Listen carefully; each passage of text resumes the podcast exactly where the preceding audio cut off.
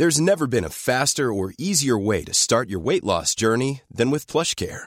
PlushCare accepts most insurance plans and gives you online access to board-certified physicians who can prescribe FDA-approved weight loss medications like Wigovi and Zepbound for those who qualify. Take charge of your health and speak with a board-certified physician about a weight loss plan that's right for you.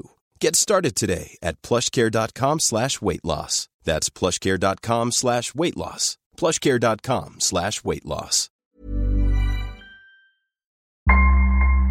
Vous écoutez Crime Story, Anne-Sophie Girolet, Le miracle de l'ADN, deuxième et dernier épisode. Aucune piste n'est dégagée par la police de Mâcon après le meurtre d'Anne-Sophie Girolet, une brillante étudiante en médecine, en mars 2005.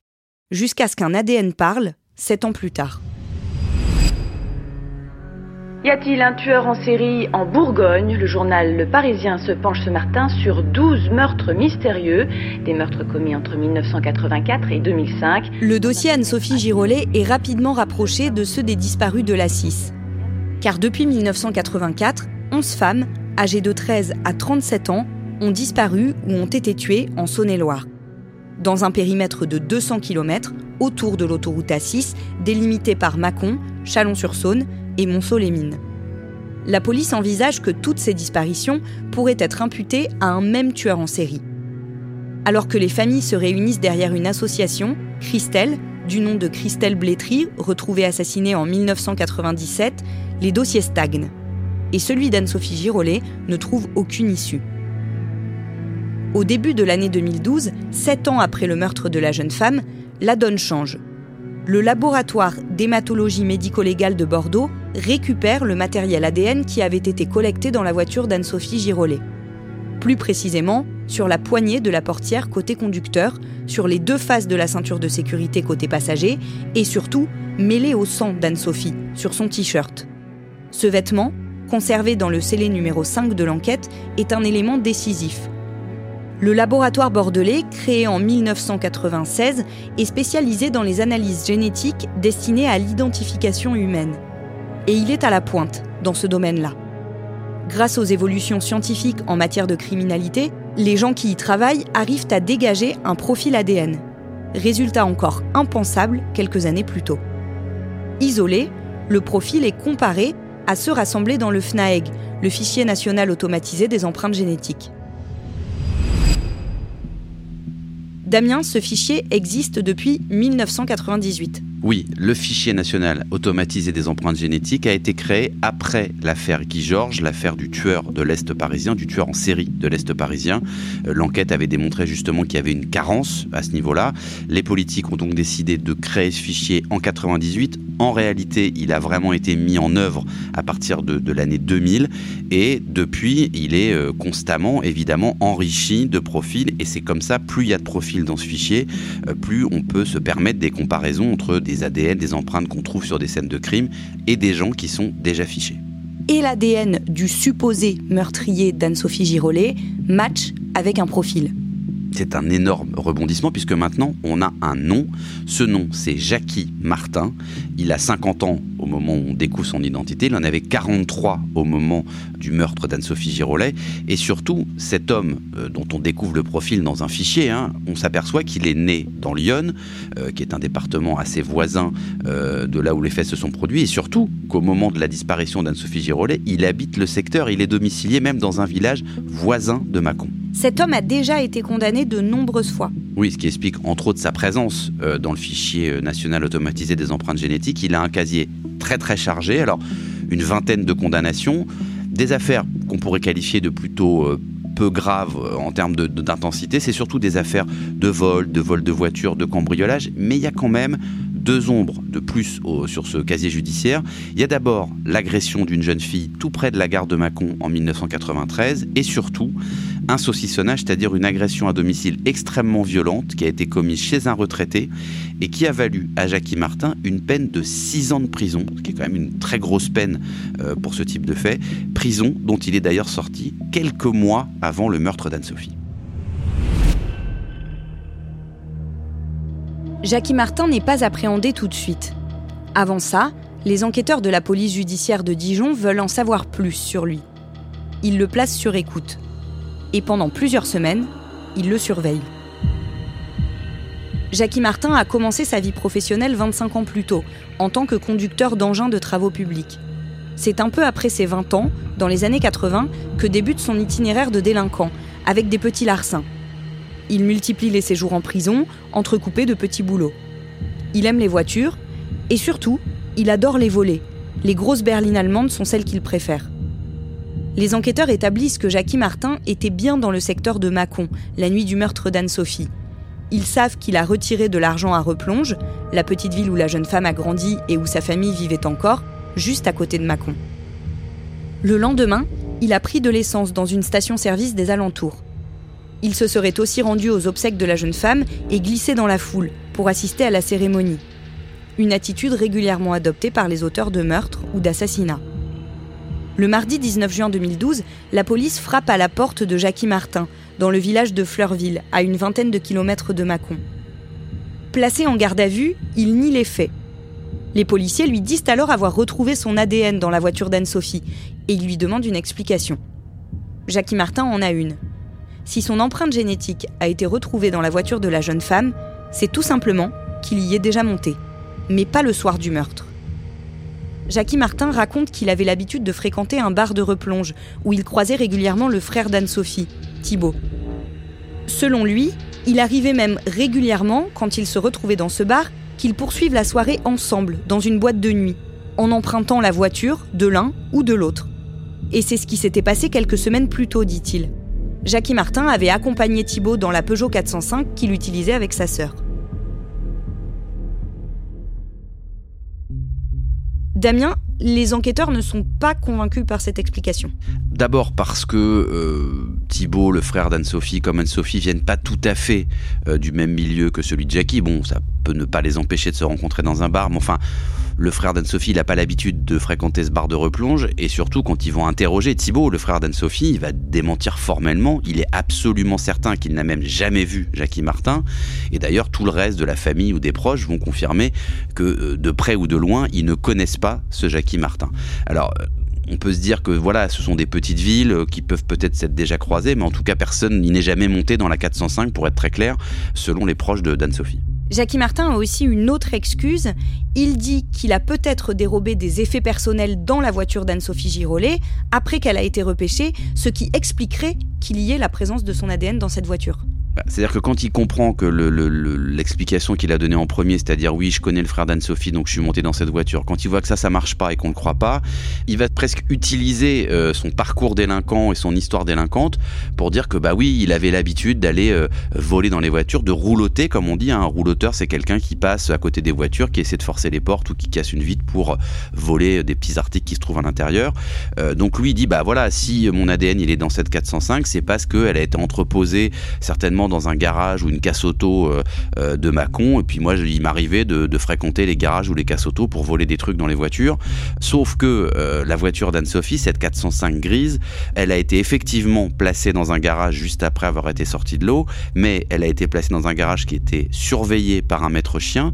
Et puis, en fait, surtout, le problème, c'est que les empreintes, l'ADN de Jackie Martin, il n'est pas seulement retrouvé sur la portière ou sur les ceintures de sécurité, il est aussi retrouvé sur le t-shirt de la jeune femme et plus encore, il est mélangé avec le sang de la jeune femme. Donc ça veut dire qu'il ne peut pas s'être déporté comme ça sur un vêtement, il est mélangé avec du sang. Donc ça veut dire quelque chose de très simple, c'est qu'au moment où elle a saigné, il était là, en tout cas il l'a touché. Est-ce que du côté des enquêteurs, le dossier est assez complet pour procéder à une mise en examen? Oui, dans la mesure où ils ont cette preuve scientifique qui leur suffit, qui est la suivante. Jackie Martin, il est monté dans cette voiture, il était présent surtout quand Anne-Sophie a perdu du sang. En plus, il a quand même un passé judiciaire chargé, il a des explications sur euh, sa présence sur les lieux ou dans la voiture qui sont quand même assez fantaisistes. Alors, Effectivement, il n'avoue rien, mais les aveux sont pas une obligation pour mettre quelqu'un en examen, évidemment. L'autre élément un peu à décharge, c'est que son signalement physique, il est assez éloigné, pour être honnête, du portrait robot qui avait été réalisé à l'époque grâce aux déclarations du dernier témoin, enfin en tout cas d'un des derniers témoins qui avait vu Anne-Sophie vivante sur le parking. Même si le portrait robot ne ressemble pas à Jackie Martin, le témoin, à l'occasion d'une reconstitution, le reconnaît formellement. Le mardi 13 septembre 2016, le procès de Jackie Martin s'ouvre devant la cour d'assises de Saône-et-Loire. Comme pendant l'instruction, Jackie Martin, désormais âgé de 54 ans, clame son innocence. Moi, je n'ai pas de sang sur les mains, dit-il. À la barre, ses anciennes compagnes décrivent toutes un homme immature et menteur pathologique, mais jamais violent. Sa propre mère le défend bec et ongle, disant qu'il pleure à la simple vue d'un animal mort. Mais d'autres témoins évoquent aussi son penchant pour l'alcool et surtout, un ancien complice dans ses affaires de cambriolage vient livrer sa certitude que Jackie l'a poussé du haut d'un pont pour lui dérober le butin d'un vol. Ses avocats plaident l'acquittement en agitant le spectre de l'erreur judiciaire, à cause de la construction d'un scénario criminel qui ne s'appuie que sur l'ADN, disent-ils. Ils alertent sur les limites des indices génétiques et s'interrogent sur les conditions dans lesquelles les empreintes de leurs clients ont pu être déposées dans la voiture d'Anne-Sophie Girolet. Jackie Martin n'avait selon eux aucune raison d'être à Mâcon ce soir-là, et pas le profil d'un criminel.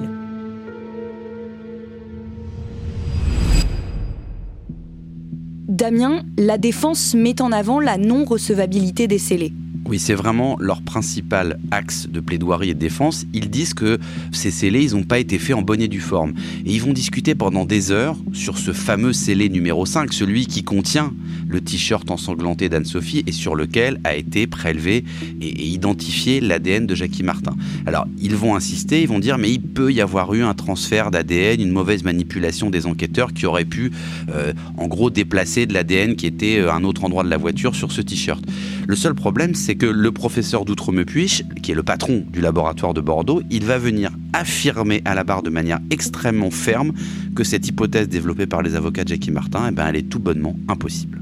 Dans la nuit du mercredi 28 au jeudi 29 septembre 2016, Jackie Martin est condamné à 30 ans de prison, assorti d'une peine de sûreté de 20 ans. Il fait appel et il est donc rejugé devant la cour d'assises du Rhône à Lyon le 19 novembre 2018, deux ans après le premier procès. Oui, et pendant ce procès, il va livrer exactement la même version. Il va répéter Je suis certes un voleur, mais je ne suis pas un tueur et je n'ai pas tué Anne-Sophie Girolet. Son avocat va continuer à estimer et à essayer d'instiller le doute dans l'esprit des jurés. Il va dire Le pouvoir de juger ne doit pas être dévolu à un expert. Vise directement le patron du laboratoire de Bordeaux et il va dire le seul élément proposé par l'accusation, c'est cette identification de Jackie Martin sur un plan génétique. Il va ajouter Nous estimons qu'il n'y a aucun élément classique qui aurait pu confirmer cette analyse génétique. Euh, alors sur le plan euh, du droit français, l'ADN n'est certes pas euh, la reine des preuves, hein, pas plus que ne l'étaient les aveux avant. Et l'avocat va, va marteler, va dire l'ADN n'est pas la reine des preuves, c'est une reine des preuves au pied d'argile. Mais la condamnation en appel est encore plus lourde. Oui, parce que pendant les deux semaines que vont durer ce second procès, la défense, elle va jamais parvenir à convaincre de cette hypothèse principale, hein, qui est pour eux le transfert de l'ADN d'un scellé sur un autre. Et surtout, euh, Jackie Martin, il apparaît vraiment comme un homme qui ment trop souvent. Même ses ex-compagnes qui vont jamais vraiment l'accabler à la barre, mais elles, disent que euh, il a jamais reconnu, par exemple, tous les vols pour lesquels il a été condamné. Il trouvait toujours une excuse, c'était jamais lui, euh, même les, les, petits larcins. Et donc, il va donner aux jurés cette image d'un homme qui est buté, qui a l'habitude de nier même les évidences. Et donc, le mercredi 5 décembre 2018, il est condamné à la réclusion criminelle à perpétuité, assorti d'une période de sûreté de 22 ans, une peine plus lourde qu'en première instance et surtout la peine maximale du Code pénal français. La réclusion criminelle à perpétuité assortie d'une période de sûreté de 22 ans. C'est le verdict de la Cour d'assises du Rhône à l'encontre de Jackie Martin. Les enquêtes sur les disparus de la 6 sont toujours ouvertes aujourd'hui et trois auteurs ont été identifiés. Seulement trois auteurs. Pascal Jardin, pour le meurtre de Christelle Blétry à Blanzy en 1996, Jean-Pierre Murat pour celui de Christelle Maillery en 1986 au Creusot, et enfin Jackie Martin pour le meurtre d'Anne-Sophie Girolet. Mais on se demande si ces trois hommes ne pourraient pas être responsables d'autres disparitions ou meurtres. Pour le moment, cela n'a rien donné. Jackie Martin a été condamné définitivement et malgré son second procès, le mystère demeure sur les circonstances précises de la mort d'Anne-Sophie Girolet.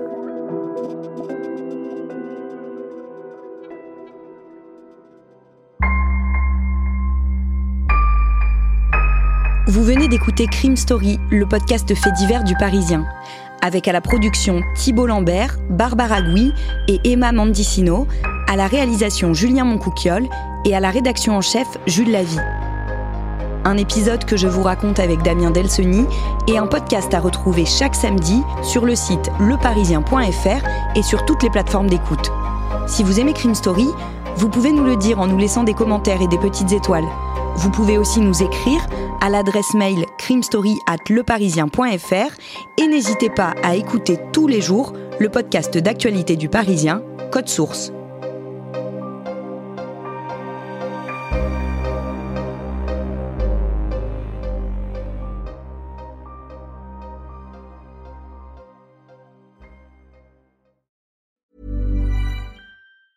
Planning for your next trip? Elevate your travel style with Quince. Quince has all the jet setting essentials you'll want for your next getaway, like European linen, premium luggage options, buttery soft Italian leather bags, and so much more. And is all priced at 50 to 80% less than similar brands. Plus, Quince only works with factories that use safe and ethical manufacturing practices. Pack your bags with high-quality essentials you'll be wearing for vacations to come with Quince. Go to quince.com slash pack for free shipping and 365-day returns.